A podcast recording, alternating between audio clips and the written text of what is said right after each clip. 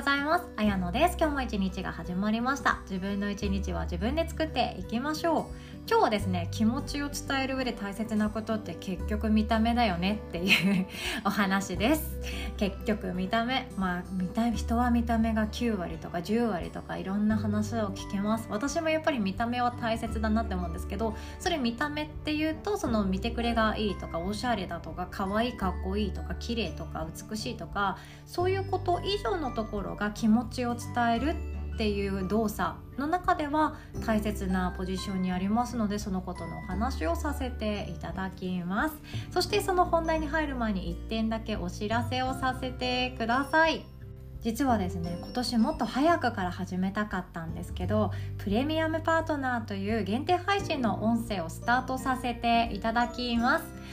2021年中にやろうやろうと思っていたらなんともう年の瀬寄りになってしまったんですけども 2021年の12月よりプレミアムパートナーっていうものをスタートさせていただけます。1週目は無料でスタートします。で引き続きこちらの音声配信っていうのは生きるを楽にする思考法とか私が大好きな体や心のこととか人間関係についてをシェアさせていただきますので自分を生きるための内容を一人でも多くの人に知ってほしいなっていう思いを込めて配信を続けさせていただけます。そして限定配信のプレミアムパートナーっていうのはまた切り口を変えまして誰にでも聞いてほしい内容じゃないよねっていうちょっとですね私の仲間とかその同業者とかビジネスの友達とかそんな人たちに対して2人でカフェで話すような内容を配信させていただく予定です。特に失敗経験とか学んだことのシェアとか生きづらさの中でも特に仕事っていうものとかどうやって自分は生きていくかってめちゃくちゃ大事だったりもしますよね。そこのちょっと生々しい話もさせていただきたいなって思っていたりあとは繊細で弱々メンタルな私だったんですけども7年もかけて今の生き方に至るまでシフトチェンジできていきました。だいぶ長いでしょう。7年ですよ7年。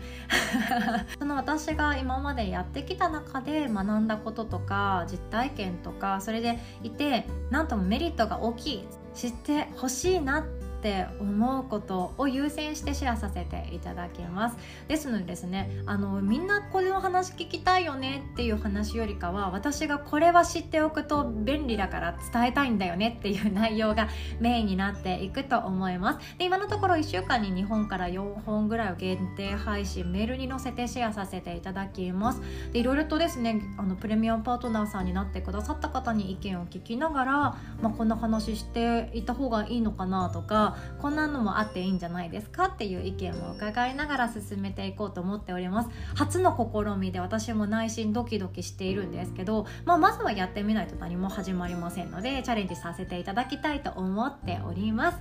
私自身は本当にあの人の見た目とか人からどう思われているかとか批判されるのが特別嫌だったり傷つきやすいし落ち込みやすいし打たれ弱いです。でこんな私が今こんなことやってるって結構あの私のプライベートのことを知ってる人からするとびっくりすることなんですよね。でもその過去の私が悩んでいることで悩んでる人って意外と多いなと思っています。変わりたいのに変われないとか変わり方がわからないとかこういう仲間が欲しいのになかなかうまくく進められないとか自分でビジネスやっていきたいけど現状の毎日を手放すのが不安とかいろんなことってあったりすると思いますのでそういう意味での生きづらさを手放すような内容にしていきたいと思っております。詳細はですねこの音声の概要欄に URL 載せておりますのでチェックしてみてくださいね。問題に行きましょう。人が気持ちを伝える時って結局見た目だよねっていうところってあると思います。でこれですねあのアメリカの社会心理学者のメラビアンさん聞いたことありますか？メラビアンさん。ねメラビアンの法則とかなんかありますよね。その方が研究した内容なんですけど、えっと、言葉ありますよね「ありがとう」とか「ごめんね」とか「おめでとう」っていう言葉ありますよね。その言葉っていうメッセージとそれ以外の部分なのであの態度とか表情とか声の声声色声の質っていうところに矛盾が生じた時何を重視するか注目するかっていうことなんですね。これ想像できます？例えばじゃあ、あのー、本当にありがとうって思ってないんだけどありがとうって言わなきゃこの状況まずいよねっていう時にあありがとうですみたいなことを言っているバイトの人がいたりとかあとは本当にあの他人の幸せ今喜べない状況なんだけど心を鬼にして「おめでとう」って言ったりする人とか これってあの自分が言う側だったら必死になってると思うんですけど言われる時って結構矛盾感じやすいと思いません？えこの人多分心から感謝してないよなとかこの人心からおめでとうって言ってないよなとかそのねあんまりちょっと声を大にして言いたくはない部分があると思うんですけどその時の矛盾する時って人はどこを見るかっていうと分以上の方が表情とか態度っていうものを重視するそうなんですね。これ面白いですよね。でそして次に多いのが声の調子。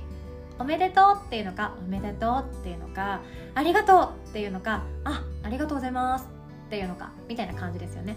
であとは若干ですね話の内容中身っていう人もいるそうなんですね。なのでほぼ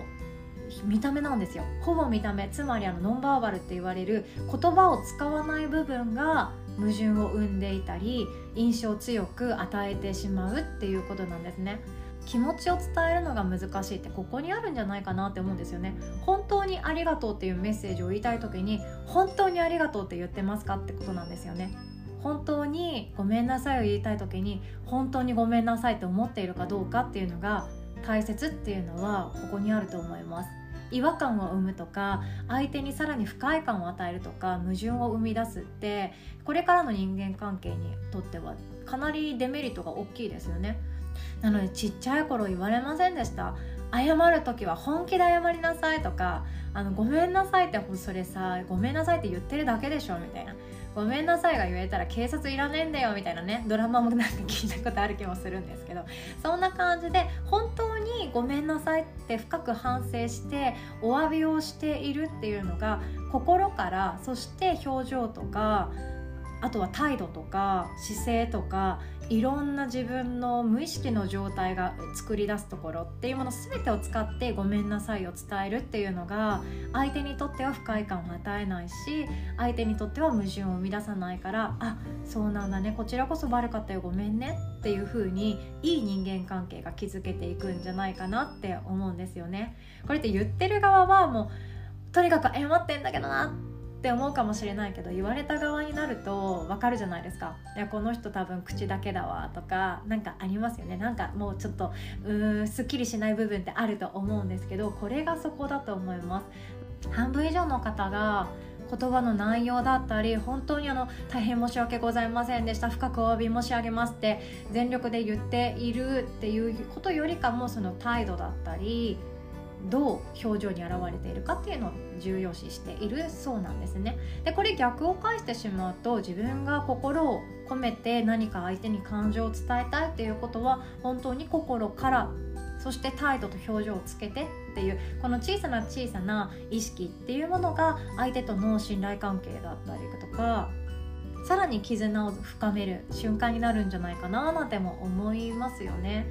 なんかこれって自分の中でも経験ありません？謝ってるんだけどなんか伝わんねえなこの人物分かり悪いなって私は思ったことあるんですけど そう思う時って本当に自分が多分心から謝罪できていなかったりするんですよね。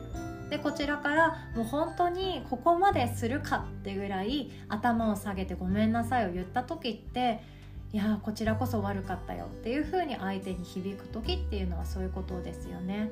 なんていうか不思議ですよね。その気持ちが大事とか目に見えないものの方が大事っていうのはこういうところにも現れていくなとも思います。ということで今日はこんなお話でした。本当に気持ちを伝えたい相手この人とはもっともっとこれからも長く一緒にいたいな心通わせていたいなって思う相手であればあるほど心と言葉と声といろんなものをつなぎ合わせて心の底から気持ちを伝えるっていうことを意識しておくの大切なんじゃないかななんて思っております。では今日も最後までお聴きくださりいつも本当にありがとうございます。お互い素敵な一日を作っていきましょう。おしまい。